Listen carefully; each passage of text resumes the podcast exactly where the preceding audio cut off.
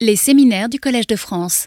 Je suis très heureux de recevoir aujourd'hui euh, dans mon séminaire euh, consacré aux objets mathématiques dans l'espèce humaine et dans les machines. Aujourd'hui, on va parler de l'espèce humaine. et euh, je suis très heureux d'accueillir aujourd'hui Marie Amalric. Marie Amalric a fait des études d'ingénieur aux techniques avancées, à l'école des techniques avancées à l'ENSTA, et ensuite, et en même temps presque à l'école normale supérieure. Et puis, elle a fait sa thèse au laboratoire sur euh, la représentation des mathématiques chez les mathématiciens adultes. Et puis elle est partie ensuite euh, en post-doctorat euh, depuis plus de cinq ans maintenant. D'abord à Rochester et à Carnegie Mellon avec Jessica Cantlon, qui est une grande chercheuse du, du domaine. ensuite à Harvard avec Elisabeth Spelke, qui est peut-être la plus grande psychologue du développement dans le monde aujourd'hui. C'est vraiment un laboratoire fondamental, celui d'Elisabeth Spelke à Harvard. Et enfin, dans le cadre d'une bourse Marie Curie euh, à Trento, en Italie, avec euh, notre collègue Manuela Piazza, qui viendra euh, dans 15 jours conclure ce cycle de séminaires sur les mathématiques. Donc, Marie réalise des études en comportement et aussi en imagerie cérébrale sur le développement des objets mathématiques chez l'enfant, et c'est de cela qu'elle va nous parler aujourd'hui. Bienvenue, Marie. Merci beaucoup, Stan, pour cette invitation. Euh, en fait, je crois que je vais m'asseoir, je crois que je verrai mieux euh, ce que j'ai à l'écran. Euh, donc effectivement, comme, comme Stan vient de le dire, aujourd'hui je vais vous présenter mes travaux les plus récents qui constituent les fondements d'un programme de recherche qui vise à suivre le développement des réseaux cérébraux associés aux mathématiques. et donc je voudrais commencer par vous présenter ces deux images. D'un côté, euh, un hommage à Mariam Mirzakhani, qui a été la première femme à recevoir la médaille Fields et qui euh, ici sera l'emblème du cerveau de, l'adulte. Euh, capable de résoudre des équations compliquées, de concevoir des nombres irrationnels, des formes géométriques idéalisées, des propriétés topologiques abstraites, etc. Et c'est une capacité qui est tout à fait unique au sein du règne animal. Et puis de l'autre côté, euh, nous avons le cerveau du nourrisson, qui euh, bien évidemment ne sait encore rien de tout cela, mais euh, qui est déjà capable, qui est déjà bien équipé pour traiter les idées mathématiques, puisqu'il est capable eh bien, d'évaluer approximativement euh, euh, le nombre euh, d'objets dans un ensemble, aussi de percevoir de petites quantités exactes, d'effectuer approximativement des opérations simples telles que l'addition, également de percevoir des ratios et de comprendre intuitivement des probabilités, ou encore de percevoir des formes géométriques et leurs propriétés. alors, dans le cerveau des bébés, les intuitions numériques sont euh, associées à des activations notamment du sillon intrapariétal dans euh, l'hémisphère droit. Ici, vous voyez euh, l'image d'une reconstruction de source dans une étude en électroencéphalographie qui avait été menée par Véronique Isard en 2008. Et puis, de l'autre côté, dans le cerveau adulte, eh bien, on retrouve des activations au nombre dans le sillon intrapariétal droit, et on voit en plus des activations euh, symétriques dans l'hémisphère gauche. Euh, ces régions pariétales, eh bien, euh, elles ne sont pas qu'impliquées dans le traitement numérique, elles sont aussi impliquées dans des processus visio-spatiaux, tels qu'ici par exemple la rotation mentale d'objets en trois dimensions. Et puis, il y a une dizaine d'années maintenant, euh, une autre paire de, régions bilatérales, euh, également impliquées dans le traitement numérique, a été euh, mise au jour dans la partie ventrale postérieure du lobe temporal. Donc on les voit ici. et donc cet ensemble de régions cérébrales qui répondent au nombre et, à des processus visio-spatiaux, eh bien, ne répondent pas qu'à cela.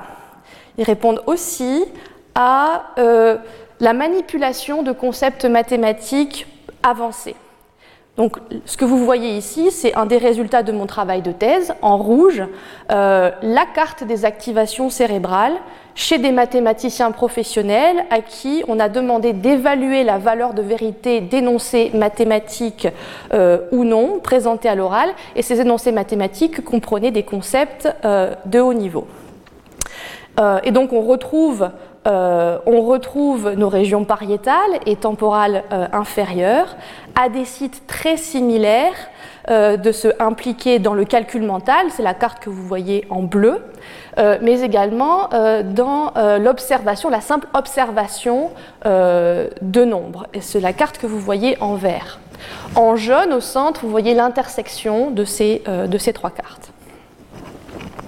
Et donc la question que je me pose à présent, c'est comment on passe de là à là, et en particulier comment on passe de là à là avec l'apprentissage des mathématiques à l'école. Alors il se trouve que jusque-là, les études euh, se sont principalement concentrées sur l'acquisition de compétences mathématiques, mais euh, n'abordent pas euh, nécessairement la question de la compréhension d'un nouveau principe mathématique, voire d'un nouveau domaine. Et donc c'est ce à quoi j'essaie de tendre dans mon travail de recherche en cours. Donc aujourd'hui, je voudrais vous présenter les prémices d'un nouvel axe de recherche qui consiste à tester l'évolution de l'activation cérébrale, cette fois-ci en cours d'apprentissage d'un nouveau concept mathématique. Et donc pour ce nouvel axe, un nouveau paradigme expérimental que je vais d'abord présenter chez les enfants, puis chez les adultes, euh, ici, en particulier chez les enfants, je vais vous euh, présenter la création de matériel pédagogique pour enseigner le principe de commutativité de la multiplication.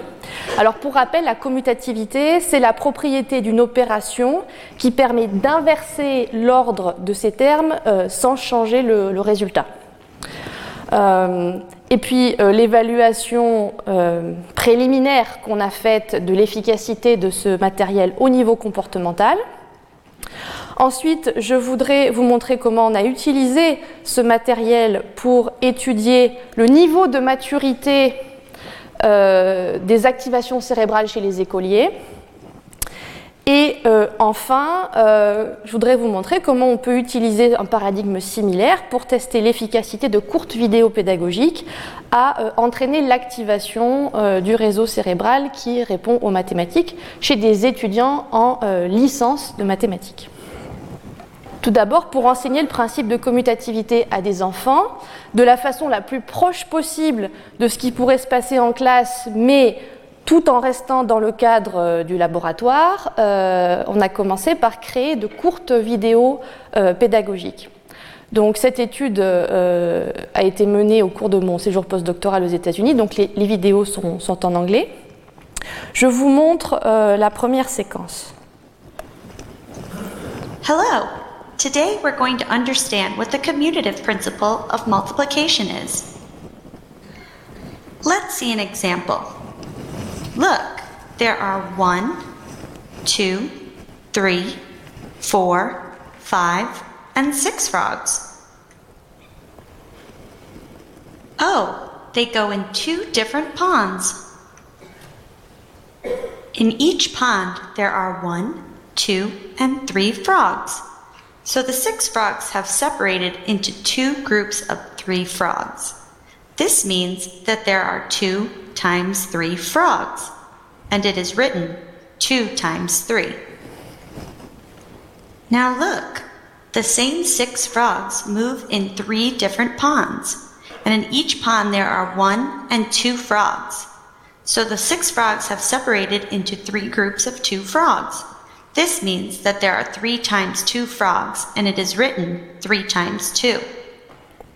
In this example, we have seen that 2 times 3 frogs equals 3 times 2 frogs equals 6 frogs.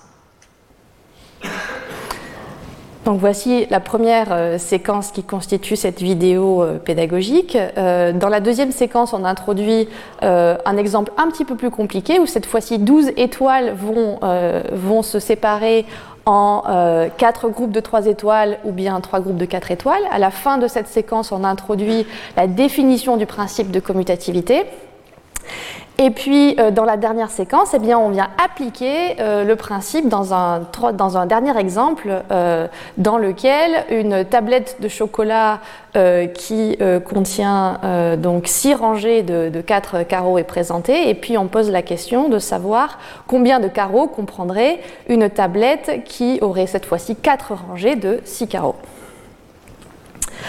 donc vous voyez que ces séquences vidéo sont construite, assemblée pour composer une progression pédagogique à partir d'un exemple simple, puis un deuxième exemple un peu plus compliqué, avant d'énoncer le principe, puis d'en voir une application sur un dernier exemple. Euh, ensuite, la phase d'apprentissage euh, eh est complétée par un test de connaissance qui va consister à déterminer si des phrases se rapportant à la leçon sont vraies ou fausses. Alors on parle de phrases du type euh, il y a plus d'assiettes dans six piles de deux assiettes que dans deux piles de deux assiettes. Est-ce vrai ou faux? Ou euh, encore des phrases un peu plus abstraites euh, du type les opérations plus et fois sont commutatives. Ensuite, comme contrôle, eh bien, certains enfants vont apprendre un principe de grammaire à la place de la commutativité. Euh, donc on a créé une, seconde euh, vidéo euh, construite exactement de la même façon avec trois séquences qui sont appariées en, temps, mais également en termes, vous voyez, de la, couleur du fond est la même, le même personnage vient enseigner le, principe, la quantité d'informations à l'écran est aussi, est aussi similaire, mais donc cette fois-ci, le principe de grammaire euh, euh, qu'on enseigne et euh, la combinaison de, de, propositions dans des phrases à l'aide de pronoms relatifs. Donc je vous montre un exemple, la première séquence. Hello.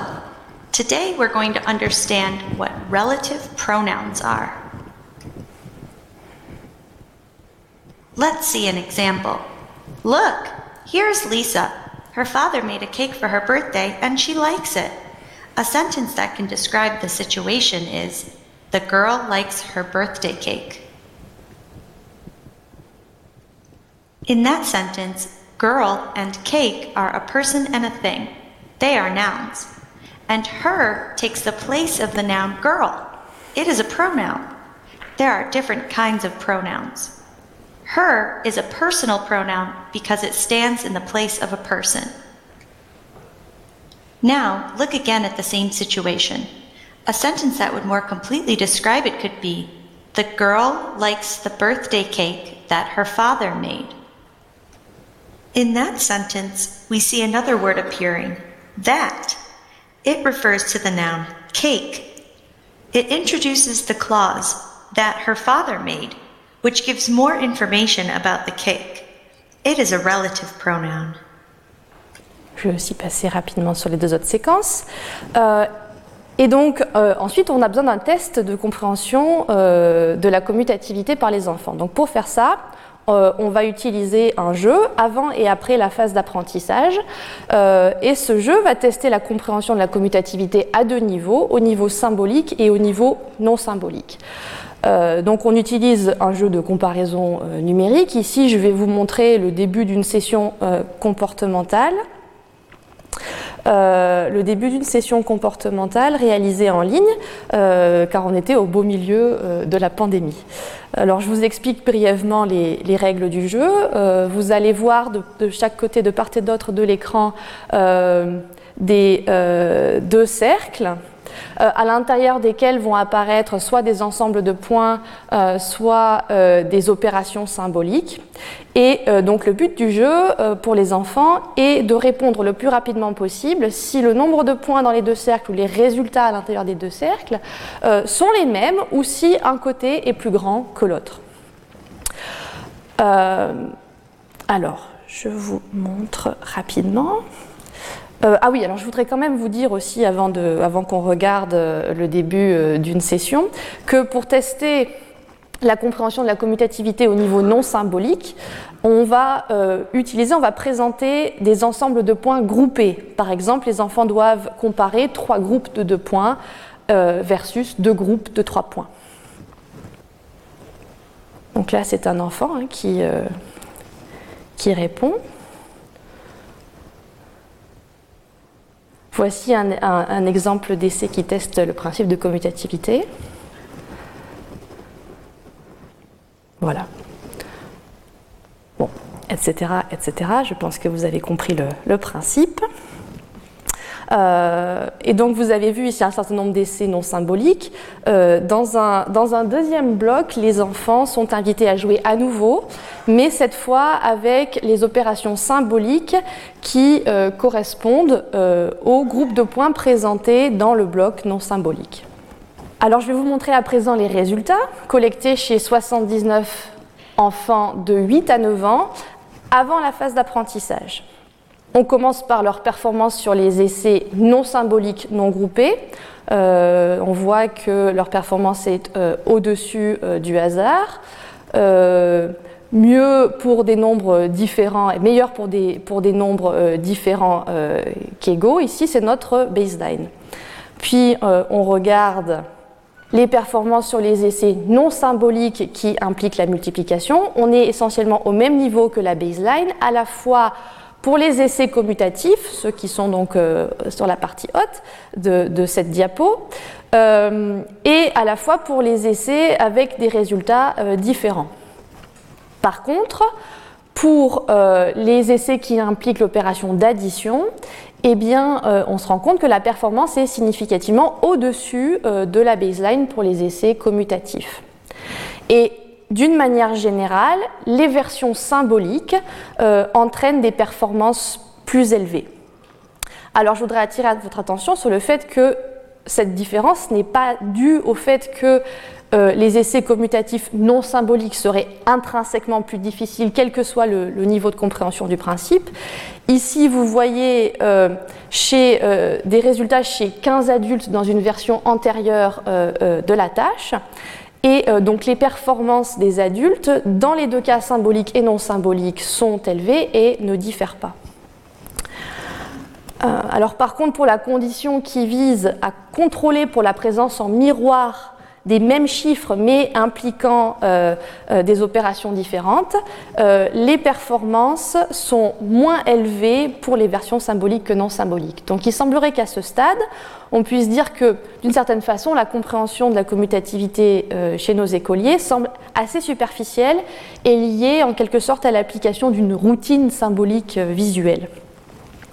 Euh, et enfin, si on observe euh, les essais destinés à tester plus directement le, calcul euh, symbolique, donc des essais du type 2 plus 4 versus 3 fois 2, eh bien, on se rend compte que les performances sont, sont d'une manière générale moins élevées et au hasard pour les versions symboliques. Donc, notre groupe de 79 enfants, globalement, sont loin de maîtriser le calcul symbolique.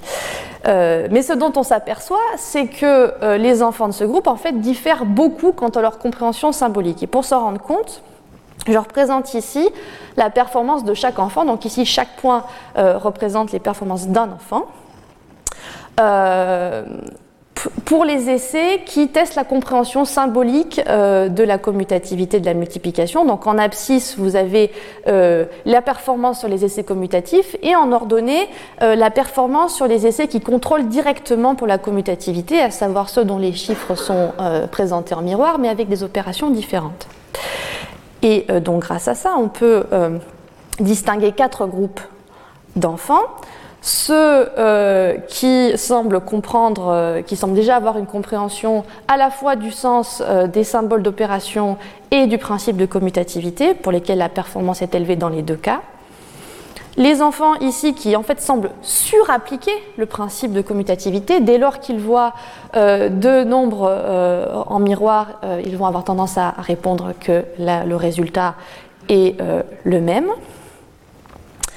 Euh, un groupe d'enfants ici qui en quelque sorte est le miroir du précédent, ceux qui euh, semblent comprendre que, euh, qui semblent en tout cas faire attention aux, symboles d'opération et réaliser que, que 2 fois 3 et 3 plus 2 ne sont pas, ne sont pas égaux, mais qui ne semblent pas avoir compris le principe de commutativité.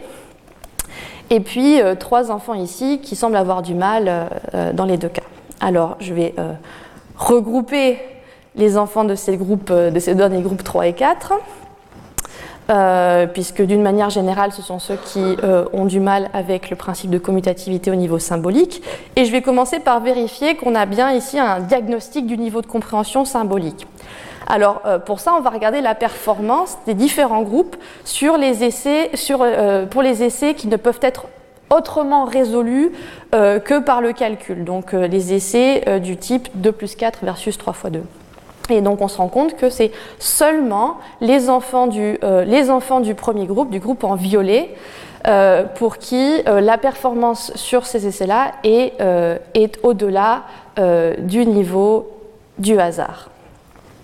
Et donc maintenant, on va regarder les performances de ces différents groupes, mais sur les essais commutatifs non symboliques cette fois-ci.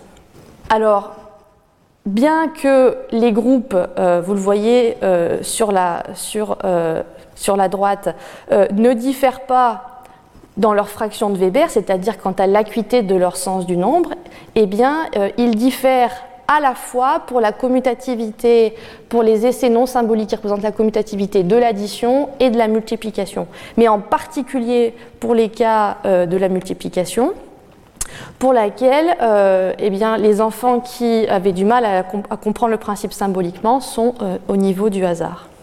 Ensuite, parmi ces, 79 enfants, 45 euh, ont participé à la phase d'apprentissage du principe de commutativité. Et je vous montre ici l'évolution euh, de leur performance entre les pré et post-test, après euh, avoir euh, cette phase d'apprentissage. On, voit d'une manière générale que la vidéo et le test de connaissance ont été efficaces à entraîner l'apprentissage. Presque tous les enfants ont évolué vers le haut. et puis, quand on regarde dans le détail, euh, eh bien, on voit une amélioration assez fulgurante sur les essais symboliques chez les enfants qui n'avaient pas euh, compris euh, le principe de commutativité. Les enfants qui avaient tendance à surappliquer le principe de commutativité ont légèrement amélioré leur performance, même si ce n'est pas significatif. Et finalement, c'est chez les enfants déjà compétents au niveau symbolique que cet entraînement supplémentaire eh a permis une progression sur les essais non symboliques. Alors ça nous dit deux choses. D'abord que peut-être dans le cas de la commutativité de la multiplication, euh, peut-être que la connaissance symbolique viendrait avant, euh, en premier, avant d'entraîner une, compréhension plus profonde du, concept, mais surtout ça nous dit d'une manière générale que le matériel pédagogique qu'on a créé ici bien semble efficace à entraîner un apprentissage au moins euh, partiel. Donc l'étape suivante, c'est d'étudier ce qui se passe dans le cerveau pendant la leçon. Alors je voudrais maintenant vous montrer quelques résultats euh, chez un groupe d'enfants de 9 ans qui ont vu les deux vidéos de maths et de grammaire et qui ont joué à une version simplifiée du jeu de comparaison numérique pendant un examen euh, d'IRM fonctionnel. Alors, euh, premièrement, je voudrais parler un tout petit peu de la méthode d'analyse, parce que euh, les vidéos, euh, ce sont des, stimuli euh, complexes qui sont assez loin de, ce dont on a l'habitude d'utiliser en, IRM fonctionnel. ce sont des stimuli qui impliquent des informations visuelles, des informations auditives qui sont combinées dans, dans des récits élaborés. Euh, donc si on applique les outils d'analyse traditionnels, comme par exemple l'évaluation du, niveau global d'activation, on va perdre beaucoup d'informations liées aux caractéristiques temporelles du signal neuronal qui est euh, engendré par les vidéos. Euh, et donc une façon d'analyser les activations cérébrales pendant le visionnage de vidéos consiste à évaluer la synchronie des réponses neuronales entre les participants. On appelle cette méthode corrélation intersujet, euh, puisque l'idée, c'est euh, euh, d'évaluer dans chaque unité de volume du cerveau, dans chaque voxel, d'évaluer la corrélation du décours de l'activité cérébrale entre chaque paire de participants.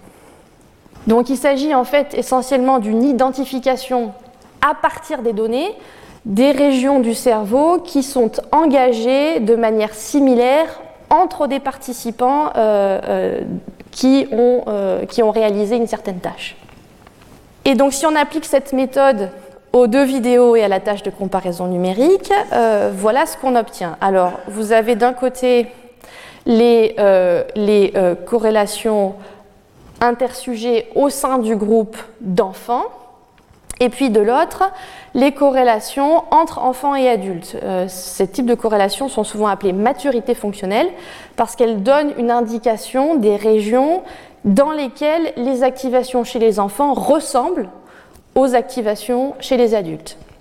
Alors sur ces deux cartes, en, euh, bleu, euh, vert et rouge, vous voyez euh, les activations respectivement à la vidéo de mathématiques, à la tâche de comparaison numérique et à la vidéo de grammaire.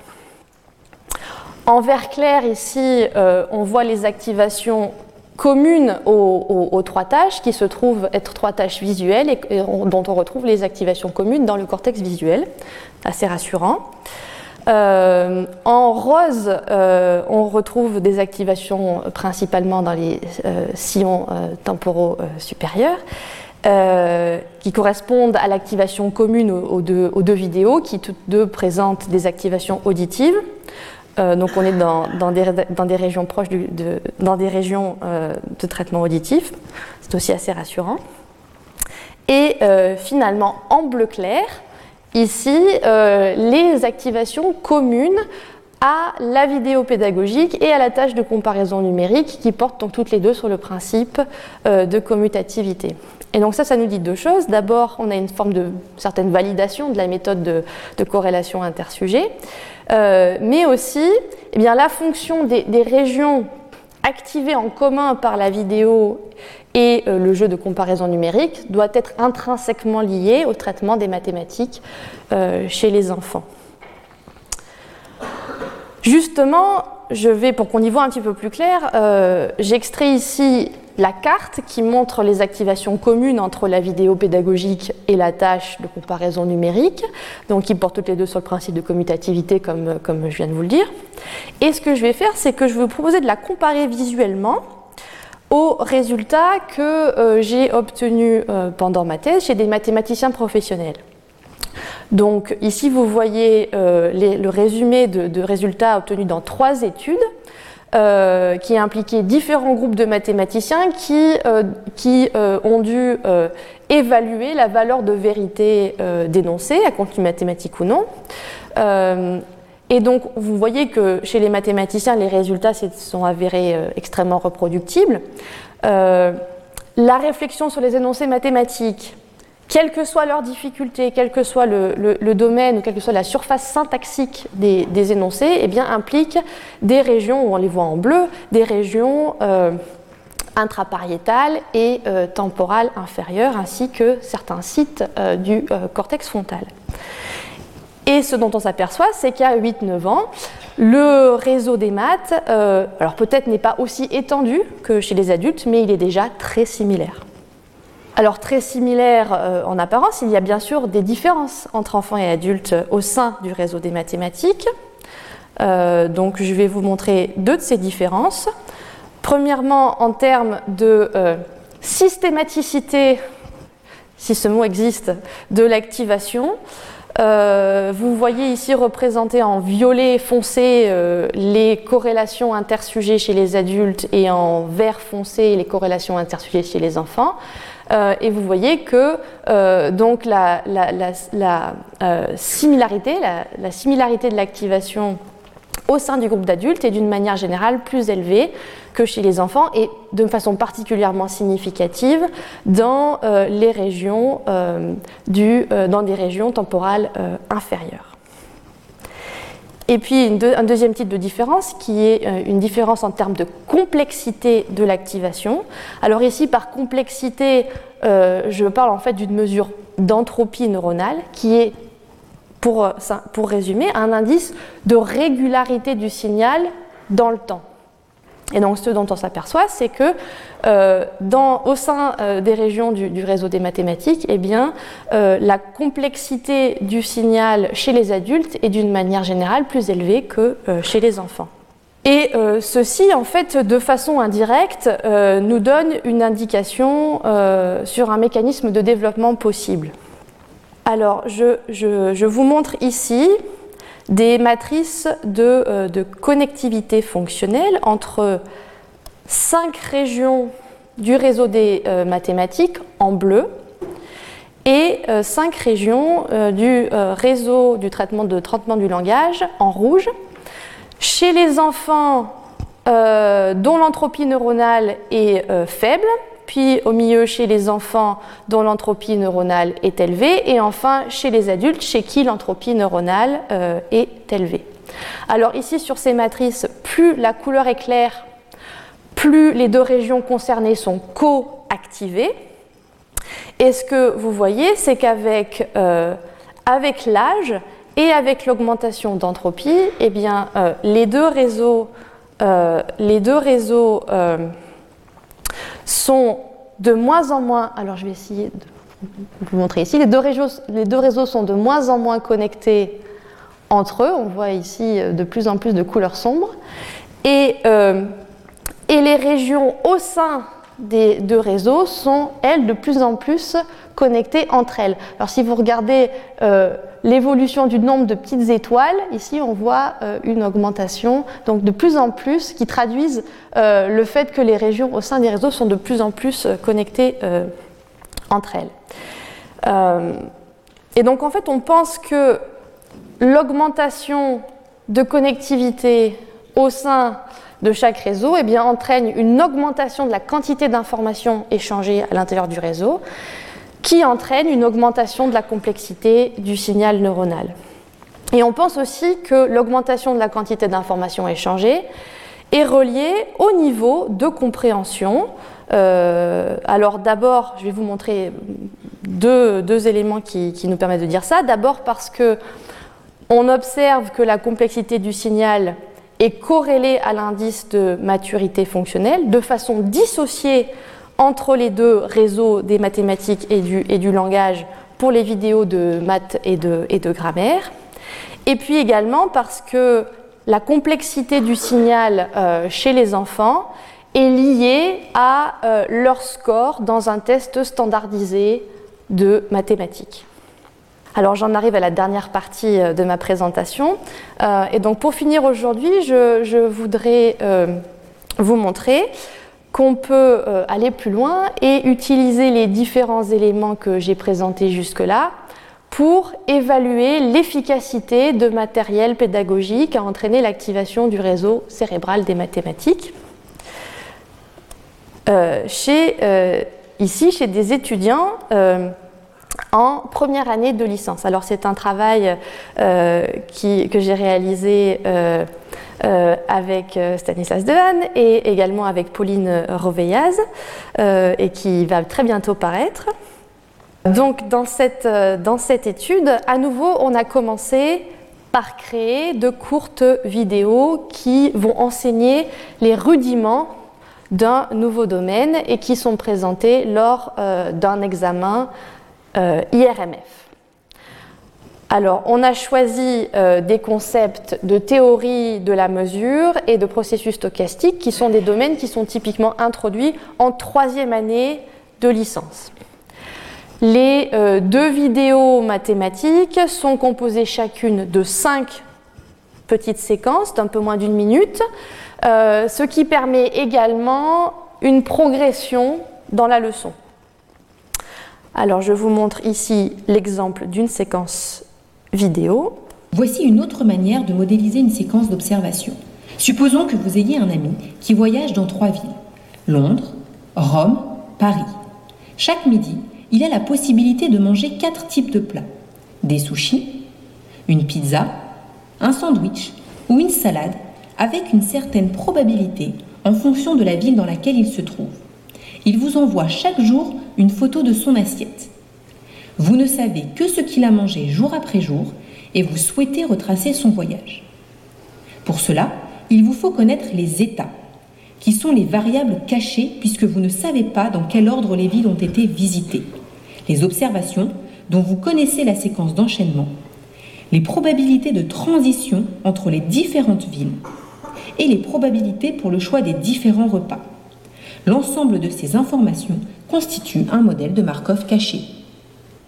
Voilà, et puis on a également deux vidéos euh, contrôle qui enseignent des concepts de biologie végétale et de droit de la propriété. Voici une autre manière. Pardon.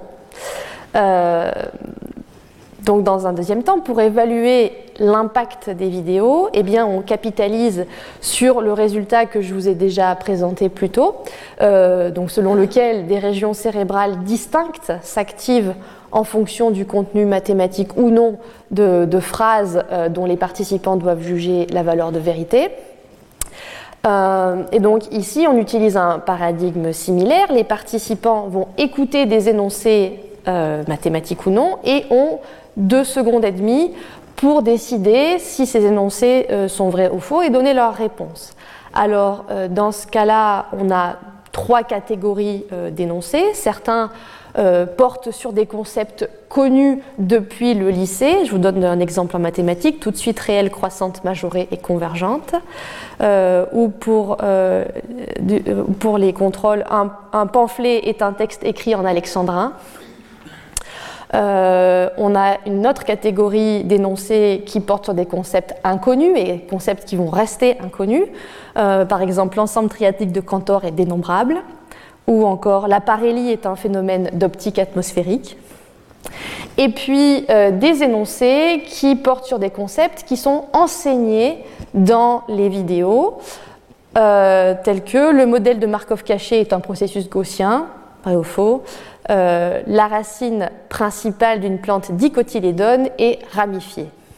Alors la session, euh, d'IRM fonctionnelle est composée de, deux blocs qui présentent d'abord euh, des énoncés mathématiques et contrôle, puis une vidéo mathématique et une vidéo contrôle, puis les mêmes énoncés mathématiques et contrôle.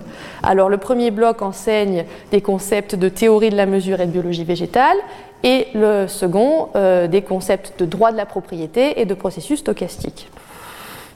Donc d'abord, on va vérifier, euh, avant le visionnage des vidéos, en pré-test, que les concepts connus euh, sont en effet connus. Ici, on, voit que la performance, le taux d'erreur sur les énoncés qui portent sur des concepts connus est, inférieur, significativement inférieur au niveau de la chance, qui est ici à 50%.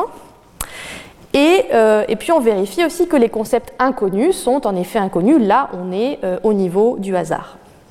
Euh, puis, dans le cerveau, d'abord pour les énoncés liés à des concepts connus, euh, eh bien, on voit qu'on observe, euh, euh, observe des activations pour les mathématiques qui sont dissociées des activations pour les énoncés contrôle de façon bilatérale, notamment au niveau, à nouveau, des sillons intrapariétaux et dans les régions temporales inférieures, à quelques sites également préfrontaux à des emplacements qui sont très similaires à ceux trouvés dans, nos travaux précédents. Puis ensuite, on se demande si, euh, si les concepts inconnus, bien qu'ils ne soient pas encore maîtrisés par les participants, eh bien, pourraient déjà être dirigés vers euh, les réseaux différenciés euh, pour les concepts mathématiques versus contrôle. Alors, je vous montre ici la carte pour un contraste similaire, mais dans le cas des concepts inconnus. Et donc on voit euh, en fait des, une activation bien différente qui se trouve plus au niveau du cortex singulaire postérieur, dans le cuneus, aussi, euh, euh, aussi au niveau de, sites temporaux et, et, et, pariétaux, principalement dans l'hémisphère gauche, mais donc dans des régions qui semblent proches du réseau des mathématiques, mais qui ne se chevauchent, qui ne se chevauchent pas. Donc il semblerait que le réseau euh, cérébral qui, est activé par, les connaissances mathématiques eh bien, ne semble euh, répondre que aux concepts euh, connus.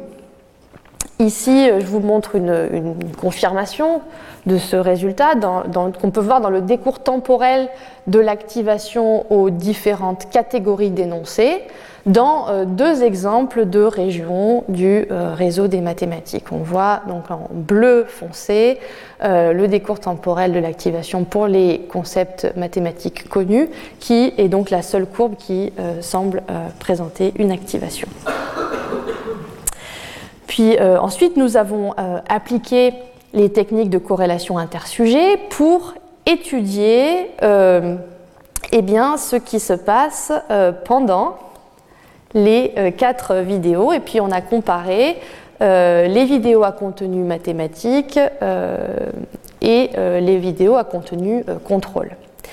Et ce qu'on constate, c'est que le réseau activé par les concepts mathématiques connus eh bien, est déjà, pas complètement, mais partiellement, engagé dans le visionnage des vidéos de mathématiques. Et donc voyons enfin ce qui se passe après la phase d'apprentissage. Alors euh, d'abord d'un point de vue comportemental. Les taux d'erreur sur les énoncés qui portent sur des concepts connus diminuent, ce qui n'est pas tout à fait surprenant puisqu'on peut imaginer que des mêmes énoncés connus présentés euh, deux fois puissent, euh, puissent, entraîner une amélioration de la performance. les énoncés qui portent sur des concepts inconnus restent inconnus on, voit qu'il y a une légère amélioration du temps de réponse euh, dans le cas des énoncés contrôle, euh, mais qu'on peut tout à fait attribuer au fait que euh, si on ne sait toujours pas quelque chose, peut-être qu'on n'essaye même pas de répondre, on répond de façon automatique sans, vraiment, sans vraiment essayer de, comprendre. Et puis enfin, eh bien, on constate un effet d'apprentissage, certes limité, mais néanmoins significatif, sur, euh, pour les énoncés qui portent sur des concepts enseignés pendant les vidéos. Alors au niveau du cerveau, si les vidéos, si la phase d'apprentissage euh, a été efficace à l'enseignement, on devrait, on s'attend à observer une augmentation de l'activité dans le réseau des mathématiques pour euh, pour les énoncés qui portent sur les concepts mathématiques enseignés et euh, dans le réseau de connaissances générales pour les énoncés qui portent sur les concepts de biologie végétale et de, et de droit de la propriété. Mais ce n'est pas ce qui s'est passé. Euh, ici, je vous montre le contraste entre les énoncés qui portent sur des concepts enseignés versus ceux qui sont connus et, et euh, non enseignés dans les post-tests par rapport aux pré-tests. Euh, et donc on, observe que pour les énoncés mathématiques comme pour les énoncés contrôle, on voit une activation euh, dans le cuneus, dans, le, dans, le, cortex singulaire postérieur, le gyrus angulaire gauche, le gyrus frontal moyen gauche, les noyaux, les noyaux codés, c'est-à-dire des sites qui sont plutôt impliqués dans la mémoire épisodique et l'apprentissage verbal, mais qui ne font pas partie euh, du réseau des mathématiques. Euh, donc ici, en quelque sorte, on a euh, eh bien, un outil diagnostique de l'efficacité d'un matériel pédagogique au niveau, cérébral et on voit que une, brève leçon vidéo eh n'a pas été suffisante pour augmenter euh, l'activité dans les circuits cérébraux sensibles euh, aux mathématiques. Et avec ça, j'en arrive aux conclusions de cette présentation. Alors, on a vu aujourd'hui que euh, le principe de commutativité de la multiplication est difficile pour les écoliers aux compétences symboliques les plus faibles, que l'intervention vidéo que l'on a créée a été en partie efficace à améliorer leur performance, que euh, l'étude des activations cérébrales pendant le visionnage des vidéos eh bien, donne de nouvelles informations sur la maturité neuronale des enfants, en particulier euh, l'augmentation de la quantité d'informations échangées entre régions du réseau sensible aux mathématiques semble être un facteur euh, de développement. Et d'une façon générale, le nouveau paradigme expérimental qu'on introduit ici eh bien, semble fournir un outil diagnostique de l'efficacité d'un matériel pédagogique au niveau cérébral, dans le cas des étudiants de licence, des courtes vidéos qui sont assez similaires au contenu de sites tels que la Khan Academy se sont révélées ne pas être suffisantes à augmenter l'activation du réseau cérébral répondant aux mathématiques. Et je vous remercie de votre attention. Retrouvez tous les contenus du Collège de France sur www.colège-2-france.fr.